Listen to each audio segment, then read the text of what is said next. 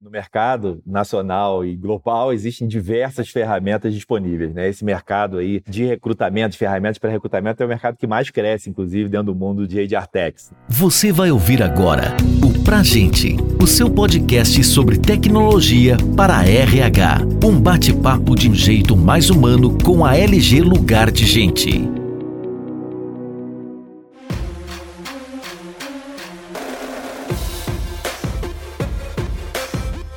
Estamos começando agora mais um episódio do podcast Pra Gente. O tema deste episódio é o processo seletivo à distância, checklist de contratação online. Vamos falar sobre as etapas de contratação online, as práticas indispensáveis para atrair e selecionar talentos à distância e os recursos digitais que ajudam a obter efetivos resultados nos processos seletivos internos e externos. Meu nome é Felipe Azevedo, sou vice-presidente na LG Lugar de Gente e hoje tenho a honra de receber aqui a Clarissa Schmidt, diretora de Gente e Gestão da UIS. Clarissa, muito obrigado aí por ter aceitado o nosso convite novamente. Oi, Felipe. Olá, pessoal, tudo bem? Eu que agradeço, uma honra poder participar, estar aqui com o Felipe, trocar algumas ideias. Obrigada novamente pelo convite. Espero que possamos trocar e ajudar bastante quem estiver nos ouvindo.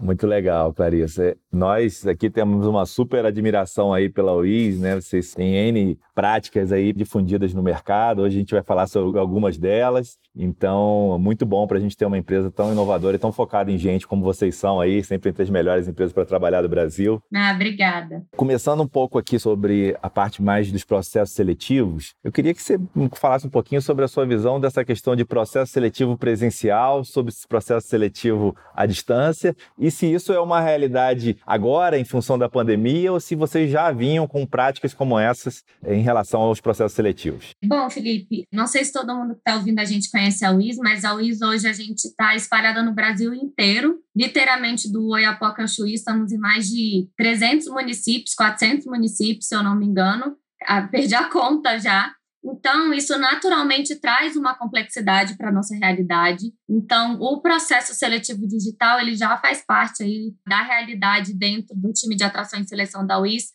há quatro, cinco anos. A gente tem se adaptado para poder chegar nesses pontos mais remotos e chegar nessas pessoas de forma mais remota sem ter que estar presente. Então, isso já é algo que a gente trazia, porém, com a pandemia, que não é novidade para ninguém, muitas coisas se aceleraram. Pessoas que não trabalhavam de forma remota passaram a trabalhar. Então, a gente trouxe a expertise para N outras vagas que a gente fazia etapas presenciais e deixaram de ter. Passaram a ser todas as etapas digitais em virtude da pandemia, porque a gente continuou fazendo vagas durante esse processo. Muito bom ter aí essa experiência toda de vocês, né? Um processo já maduro e poder compartilhar aqui com os nossos ouvintes essas práticas que já estão solidificadas. Né? Imagino que vocês tenham tido uma série de desafios lá atrás, né, para implementar isso, seja de capacitação dos líderes, seja de quebra de paradigmas, né? Obviamente hoje isso dentro da realidade do nosso mercado já é bem mais comum, mas o que, que você entende que sejam os principais desafios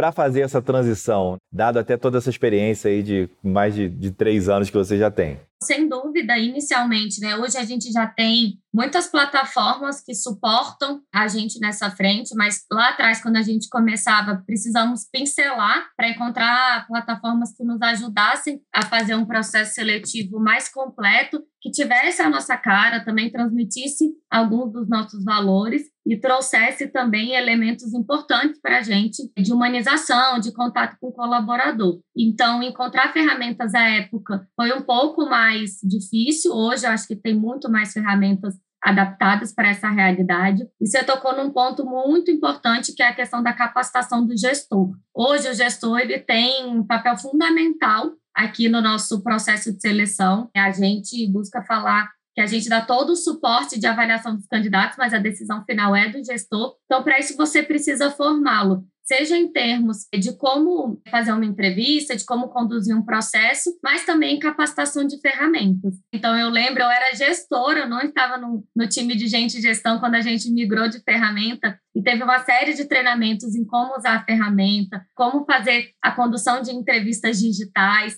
Então, esses elementos foram muito importantes para a gente. E teve um processo de revisão dessa experiência do candidato também, que a gente está em constante realização, revisando o tempo inteiro a experiência do candidato, que é como trazer a humanização de um processo presencial para um processo digital. Porque eu estou aqui conversando com o Felipe, a gente está até se vendo pela câmera, mas tem um olho no olho do presencial que faz diferença, faz diferença muitas vezes para você tanto passar pequenos valores, pequenos detalhes da cultura que é importante que o candidato perceba, ali desde a etapa, né, falando de marca empregadora, então desde a etapa de recrutamento, mas também tentar estar mais próximo desse candidato, porque é um momento de insegurança, mesmo sendo digital, é um momento que a pessoa fica nervosa. Então, como que você consegue diminuir esses impactos se relacionando digitalmente, né? Você tocou aqui em pontos bastante importantes, Clarissa. Um deles é justamente essa parte de experiência do candidato. Obviamente, hoje está todo mundo mais adequado às ferramentas online, às entrevistas virtuais e tudo mais, mas quando vocês tomaram essa decisão lá atrás, que isso talvez não fosse uma realidade do mercado, na perspectiva do candidato, qual é o grande ganho para o candidato ao fazer um processo seletivo online? Né? Vocês, de novo, um dos pontos que levaram vocês a tomar essa decisão de ter um processo online foi justamente essa alta capilaridade no Brasil inteiro, diversos municípios e poder acessar essas pessoas e, ao mesmo tempo, ter um processo, imagino, ágil. Vocês estão sempre criando novas unidades de negócio, a empresa sempre em, crescimento, né, com ações aí na bolsa, alta exposição. Então, imagino que gere muitas oportunidades de fato e essa necessidade de contratar gente de todos os perfis, acho que a gente pode falar um pouquinho depois, mas da perspectiva do candidato, o que, que mudou? O que, que tem de melhor e se tem alguma perda nesse processo? Na perspectiva do candidato, eu acho que o importante é que ele tem mais acesso. Então, ele consegue ter mais acesso a outras empresas, a empresas que às vezes não atuam prioritariamente na cidade dele. Então, aí falando mais de uma realidade 2020, a gente amplia para poder falar com talentos de qualquer lugar. Você não precisa estar focado na sua cidade, né? Então, vou pegar o exemplo da WIS, que tem uma matriz em Brasília. Tem uma dificuldade natural, talvez a LG também com uma matriz em Goiânia, que não é um polo comercial como é São Paulo, né? Onde está sempre tendo gente o tempo inteiro, hoje muito mais, mas lá atrás era mais difícil acessar talentos, às vezes na cidade, então, às vezes as pessoas tinham outros interesses. Em Brasília a gente tinha muita competição do concurso público. Então, quando você amplia, aí há dois lados, né? Tanto para a companhia ter acesso a outras empresas, como para os candidatos terem acesso a outras empresas também. Tem um conforto de você estar na sua casa, já é um momento também naturalmente desafiador, de nervosismo de angústia. Então, às vezes, estando dentro de casa, atrás de uma câmera, não ali presencialmente, te dá uma segurança maior para você conduzir aquele momento, né? Você tá ali dentro do seu ambiente, do que chega numa empresa, as pessoas te olhando, falando, ai, quem é aquela pessoa nova? Será que veio fazer entrevista? Então, você se sente ali num conforto maior para estar naquele momento, né? E, ao mesmo tempo, a oportunidade de fazer várias etapas de forma ágil, como você mesmo disse. Então, eu consigo fazer, então, talvez falando no, a, na perspectiva do candidato, os testes de uma empresa A, ao mesmo tempo a entrevista de uma empresa B, se for o caso, uma dinâmica numa empresa C, porque tem empresas que já ampliaram para dinâmicas no formato digital, então ele consegue ele ter agilidade no próprio processo dele de escolha da empresa que ele vai trabalhar, porque a gente tem que lembrar que hoje a gente também é escolhido enquanto empresa, né? Sem dúvida, e a gente sabe que essa experiência, né, a própria primeira impressão do processo da empresa, desde como ela divulga a vaga, o seu processo, os seus valores, né, todo esse onboarding que eu diria que começa antes de ser contratado, inclusive, com certeza hoje faz muita diferença. Eu, particularmente aqui, Clarice, também entrei nesse mundo aí do recrutamento com ferramentas para tecnologia em 2004, aplicando games para o processo seletivo da Unilever lá atrás. Eu imagino o que, que foi um game online num processo seletivo para medir aderência a determinadas competências em 2004, né? Eu não era nem nascida em 2004. eu era criancinha ainda, viu? Mas o ponto é que lá atrás a gente tinha os desafios da infraestrutura, as pessoas não tinham os smartphones, você tinha outros desafios. Hoje em dia está todo mundo com seu smartphone digitalizado, então acho que esse é um ponto, inclusive, prefere muitas vezes de fato essa experiência. E aí acho que tem um, um ponto interessante, né? Outro dia eu estava conversando com um recrutador e ele falou que o olho no olho é muito importante, então tem sempre essa parte da entrevista, mas para alguns candidatos que eventualmente apresentavam, estavam mais nervosos, às vezes ele recomendava fechar a câmera, usando já a ferramenta para dar algum tipo de conforto, né, para o candidato nesse momento, assim como você exemplificou esse caso. Você entra na empresa, o pessoal fala, pô, veio para entrevista, né? tudo é novo, né? Então, realmente as ferramentas vêm, a gente vai se adequando muito bem às ferramentas e acho que para o par do candidato é o que ele busca, até porque ninguém quer hoje um processo de novo com milhões de testes. Eu lembro lá atrás a gente, ah, não, agora é o teste de lógica, agora é o teste comportamental, agora não sei o quê, e você acaba perdendo as pessoas ao longo do tempo. E hoje o processo é bem mais ágil. Tem duas coisas que eu queria complementar. Uma coisa que você falou e que é bem interessante é a questão das pessoas terem acesso. A digitalização ela tem sido exponencial, né? Então, vou falar lá. Cinco anos atrás, nem todo mundo tinha acesso. Então, a gente chegou a enfrentar, sim, dificuldades, que eu acabei não falando, de pessoas que não tinham como gravar o vídeo, não tinham a ferramenta, não tinham um computador com webcam. E a gente, caramba, a gente nem imaginava. Você imagina, às vezes a cidade era tão remota que não tinha uma internet de qualidade, não tinha um computador de qualidade para isso. Hoje está bem mais fácil, mas foram desafios que a gente enfrentou sim aí no começo. E um outro ponto que foi curioso também dessa jornada e que a gente está sempre revisando a experiência foi que em um dado momento a gente percebeu que para alguns cargos específicos a gente perdia candidato porque eles não gostavam de gravar vídeo, porque eles não gostavam de aparecer no vídeo. É um perfil muito específico que a gente viu que começou a ver que era comum, a gente viu que estava difícil acessar, começamos a pegar uns feedbacks, a gente viu, cara, tipo, não vou gravar vídeo, desculpa. E aí a gente, nossa, a gente não tinha se tocado disso. E aí a gente implementou implementou a possibilidade de colocar um blur na câmera, se a pessoa não quiser aparecer, e também de não gravar o vídeo, gravar só a voz. Mas foram melhorias que a gente foi fazendo da experiência, ouvindo o candidato também.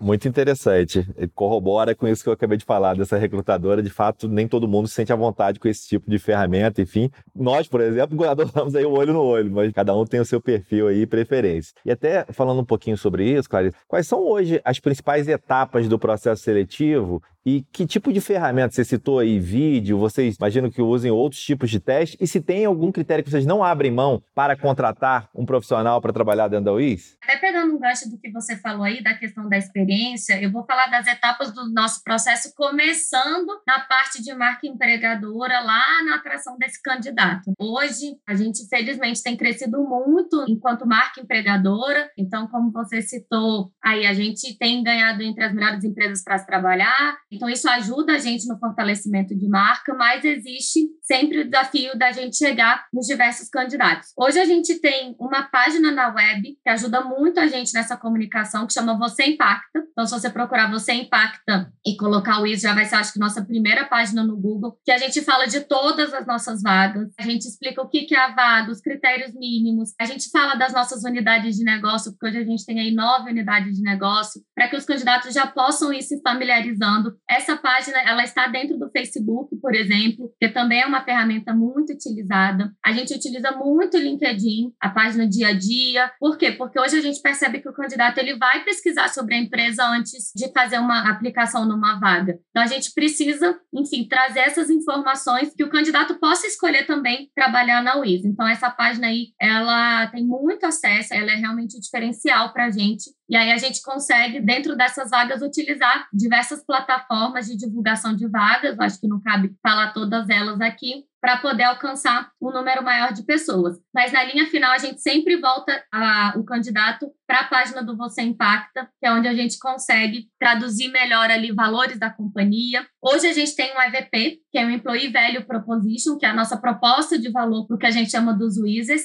E essa proposta ela é tanto para fora, quando eu quero me comunicar, quanto para dentro. Então a pessoa tem que se identificar com aquilo e viver aquilo dentro da realidade. Então, hoje as nossas vagas trazem elementos que parecem detalhe, mas que fazem muita diferença de palavras muito delicadamente escolhidas para traduzir elementos da nossa cultura ali antes do candidato entrar. Então, ele passa, às vezes, sem perceber por isso, por essa experiência de comprar a WIS enquanto opção de carreira para ele, e aí ele se aplica numa determinada vaga. Tem diferenças de etapas entre um determinado cargo ou outro, sim, mais em termos de agilidade e adaptação, mas de forma macro. Tem algumas perguntas de triagem, são três perguntas que para cada vaga são critérios essenciais, assim, que o gestor não abre mão. Então, três perguntas que você não abre mão que seu candidato tenha ou não tenha. Elas são eliminatórias. Se a pessoa, dependendo da resposta, ela já a pessoa já é eliminada, porque são perguntas mínimas, depois passa por uma fase de testes,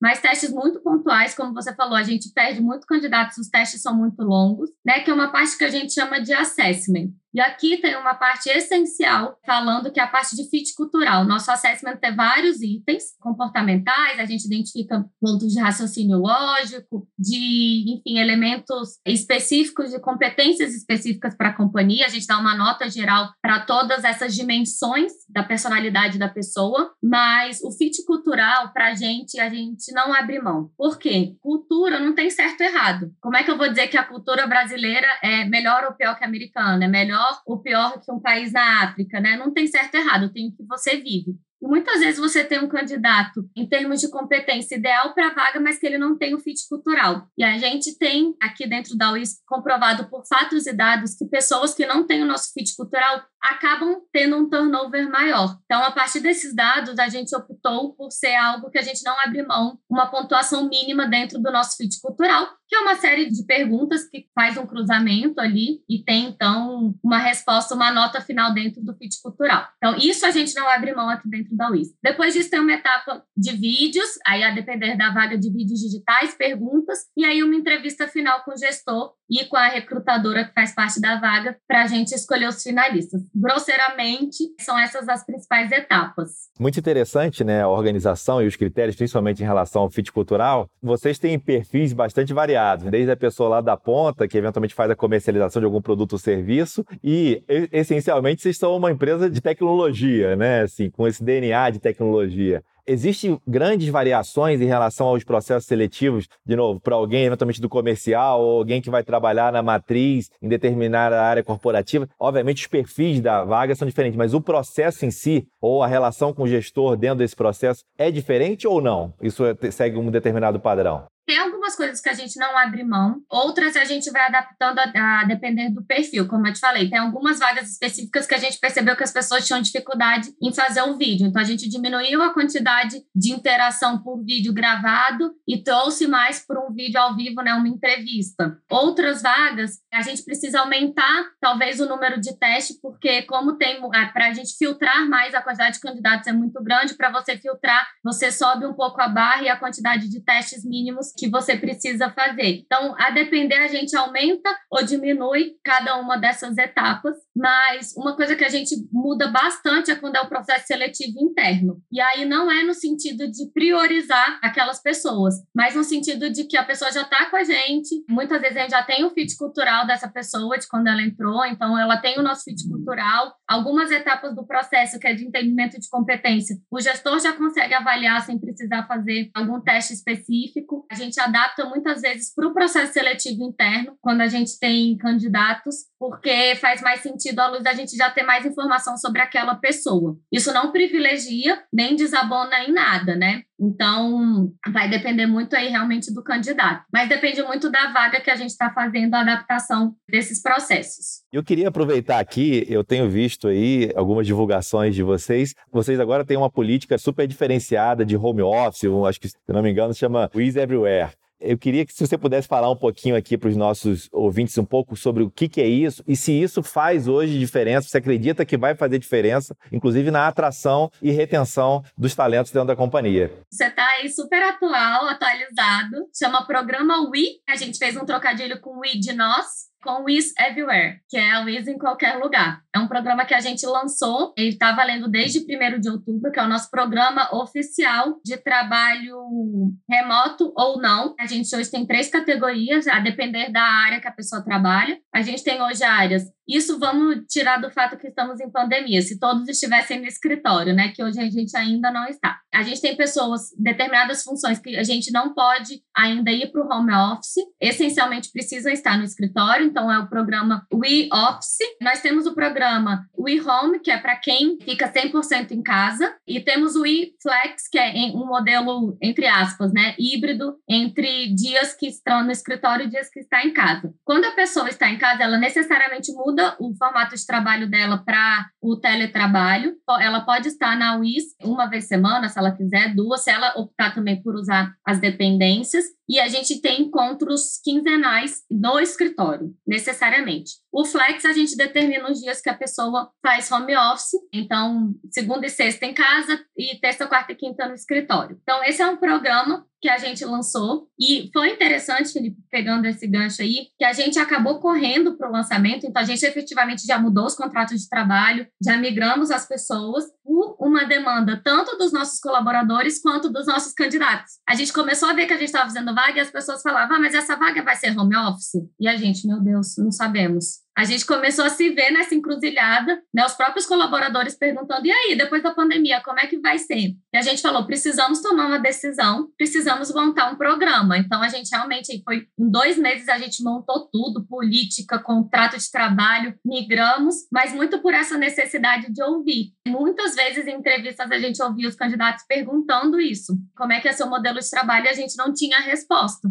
Então, a gente migrou avaliando cada realidade de cada área. Não tenho a menor dúvida que isso vai ser extremamente importante na atração e na retenção de talentos, muito porque as pessoas já desejavam isso, então hoje está muito transparente. Você é flex, você é office, você é home. Então as pessoas já têm essa expectativa alinhada e quando elas vão entrar desde 1 de outubro, na vaga, nessa página que eu falei, no Você Impacta, já diz o modelo de trabalho. Então, a pessoa já se aplica a vaga, dizendo qual é o modelo de trabalho daquela vaga. Então, ela já pode também setar expectativas a partir da necessidade dela também. Então, a gente viu que isso vai ser muito importante nessa comunicação com o candidato. O candidato já está previamente sabendo o que espera e também na retenção dele, né? Do que foi combinado ali no momento da contratação dele cumprir e também de quem hoje já está na UI saber qual vai ser o novo formato de trabalho pós esse cenário aí de pandemia.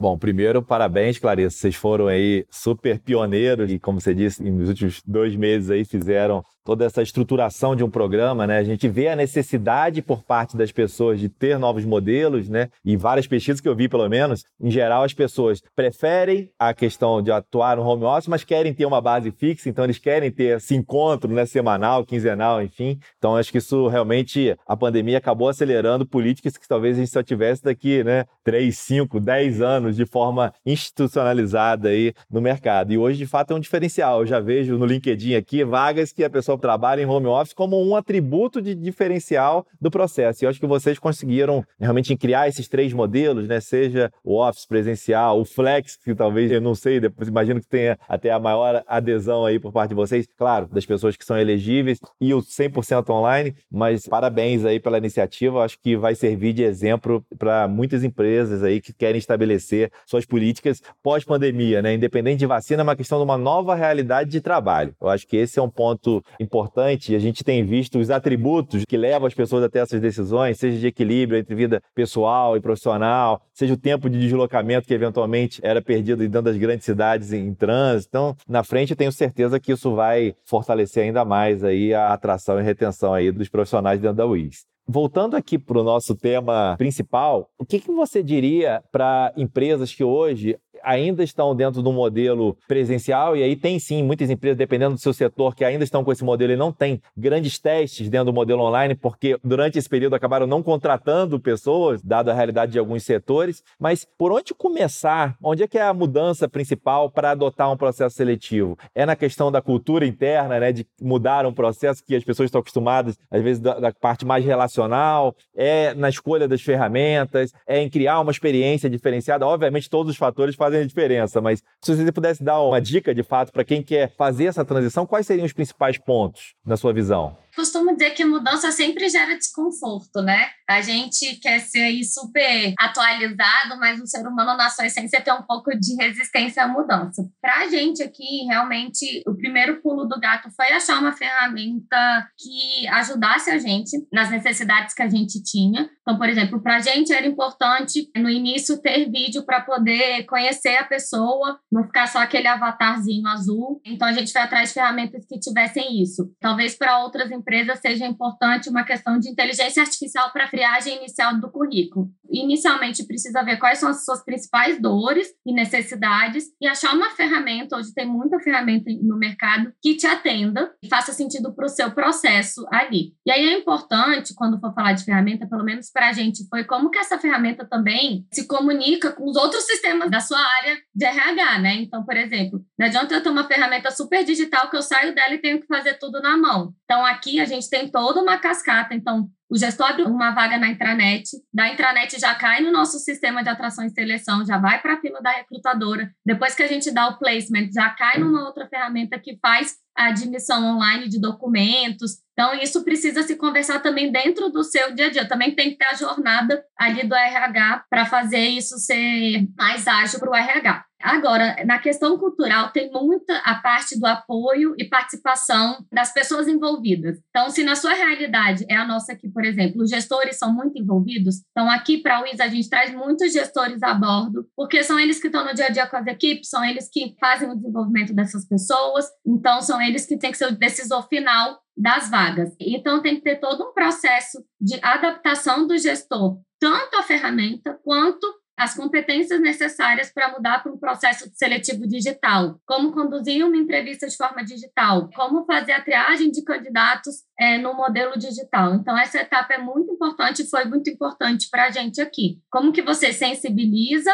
educa e treina os gestores, né? deixa eles devidamente seguros para utilizar as ferramentas que você está colocando para fazer um processo mais digital. Então, acho que essas duas etapas são extremamente importantes aqui e, obviamente, como você conduzir duas experiências importantes nesse processo: a do candidato e a do gestor. Que a experiência do gestor também nesse processo é muito importante para você não perder o gestor e ele estar tá sempre não querendo fazer o processo por fora, né? Eu sei que não costuma acontecer, mas assim, já me falaram que às vezes acontece do gestor querer fazer o processo por fora e já trazer um candidato pronto. Então, como que você agrega valor nessa experiência e nesse processo enquanto RH para que o gestor sempre siga os processos internos, garantindo as etapas que você acha crucial e também que o candidato tenha uma boa experiência nesse processo? Clarissa, nós falamos aqui dos vários participantes desse processo né, e da importância de cada uma das etapas e das ferramentas, e faltou falar de um ponto para a gente fechar aqui esse podcast, que é do recrutador, né? A vida do recrutador, imagino que tenha se transformado nos últimos anos, ainda mais agora, né? Então, como você disse, tem ferramentas de inteligência artificial que podem fazer um matching buscando já, indicando candidatos com outros critérios que não aqueles de triagem tradicional que era utilizado. Pode utilizar games no processo seletivo, entrevista por vídeo, já fazer um onboarding desse candidato de forma automatizada, a própria relação do recrutador com o líder e com o candidato. O que, que mudou para o recrutador, na sua visão, e até dentro da, dentro da experiência da WIS. E estou aproveitando aqui que a gente sempre encerra os podcasts com uma etapa de dicas. E você deu uma super dica aqui para os gestores de RH agora há pouco sobre que realmente os pontos de atenção, mas e para o recrutador, né? Quais seriam as suas dicas para o recrutador ter sucesso e qual a importância dele dentro desse processo? Tem uma frase que eu costumo muito utilizar aqui, Felipe, que é o seguinte: a gente tem que usar a tecnologia a nosso favor, para que a tecnologia faça coisas que ela pode fazer para que a gente faça faça coisas que só o ser humano pode fazer. Então, nesse processo de atração e seleção de candidatos, tem muitas etapas que podem ser otimizadas com a tecnologia, inúmeras. E aí, muitas vezes, o recrutador pode se sentir inseguro do tipo, ah, mas se eu não fizer a triagem de currículos,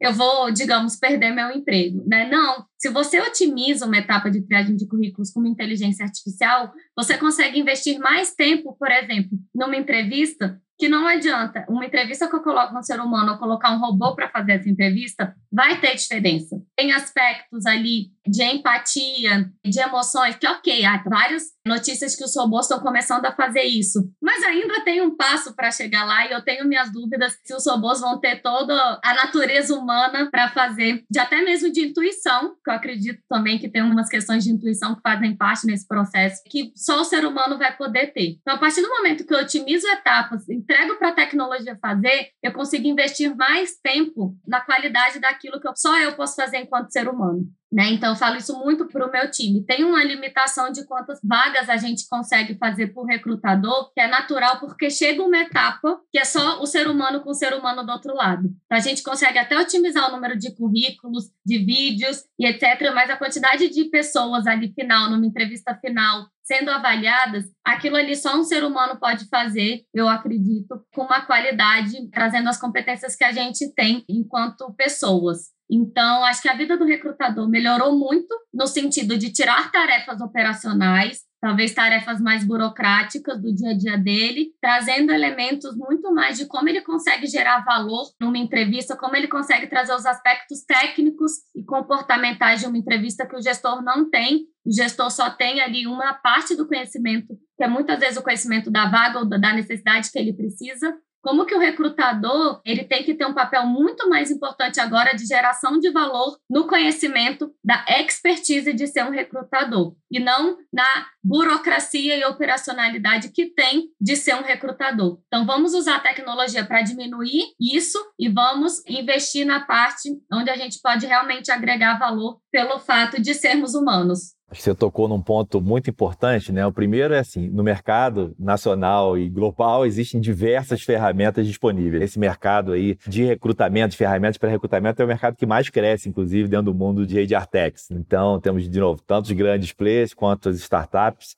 com diversos tipos de ferramentas. E o grande ponto é entender que ferramentas cabem ao seu processo, entender qual é o papel delas, que, como você disse, tem muitas vezes de ganhar produtividade, reduzir tarefas operacionais, mas o que eu acho que é importante importante, seja para o recrutador, para o líder e até para o candidato, é que com esse tipo de ferramenta você conhece, consegue um nível de informação muito maior do que você tinha no passado, que te permite tomar uma decisão melhor. Agora, existe ferramenta milagrosa, mágica, entra aqui candidato, sai, sai contratada a pessoa.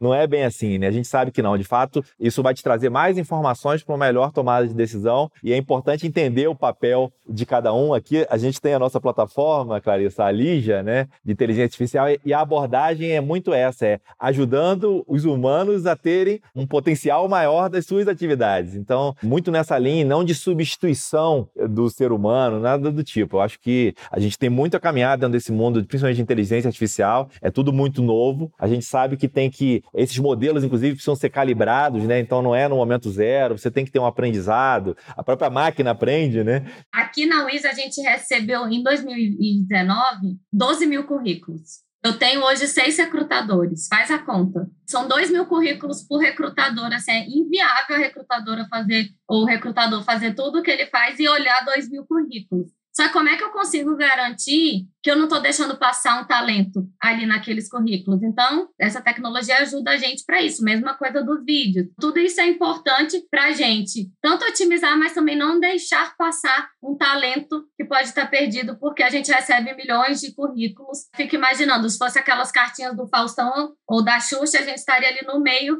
de tantos currículos. Então, como que a gente consegue otimizar a nossa vida, mas ao mesmo tempo garantir que a gente está acessando os melhores talentos para a nossa companhia?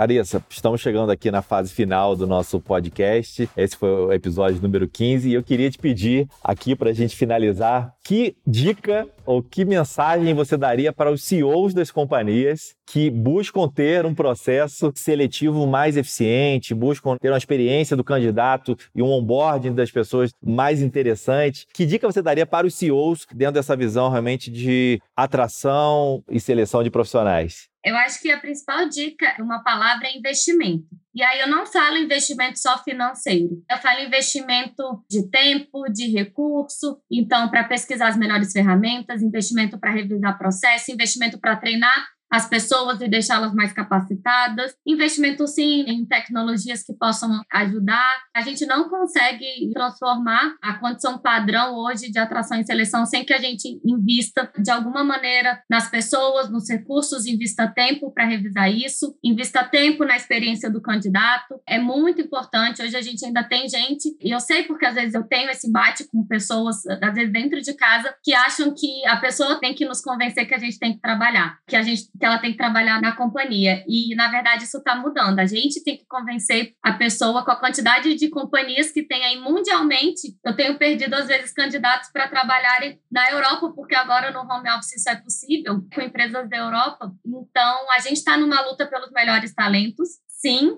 e a gente precisa convencer essas pessoas que aqui é um grande lugar para se trabalhar e que elas vivam isso na prática. E para isso existe muito investimento.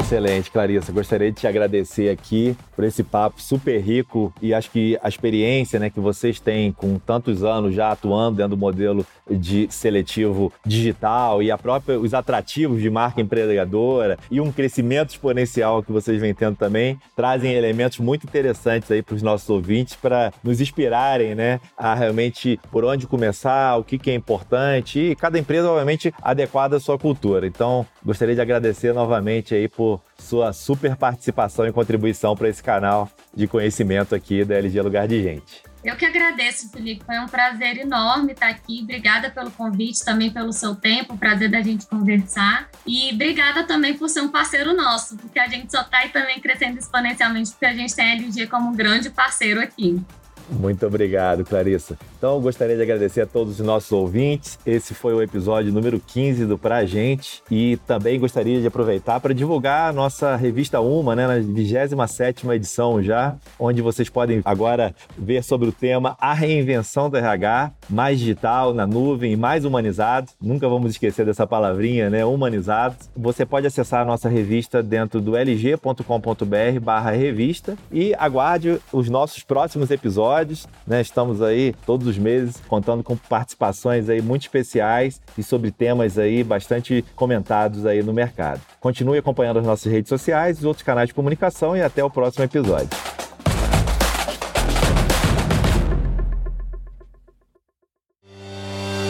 Você ouviu o Pra Gente, o seu podcast sobre tecnologia para RH. Saiba mais sobre a LG Lugar de Gente e confira outros conteúdos como esse em lg.com.br.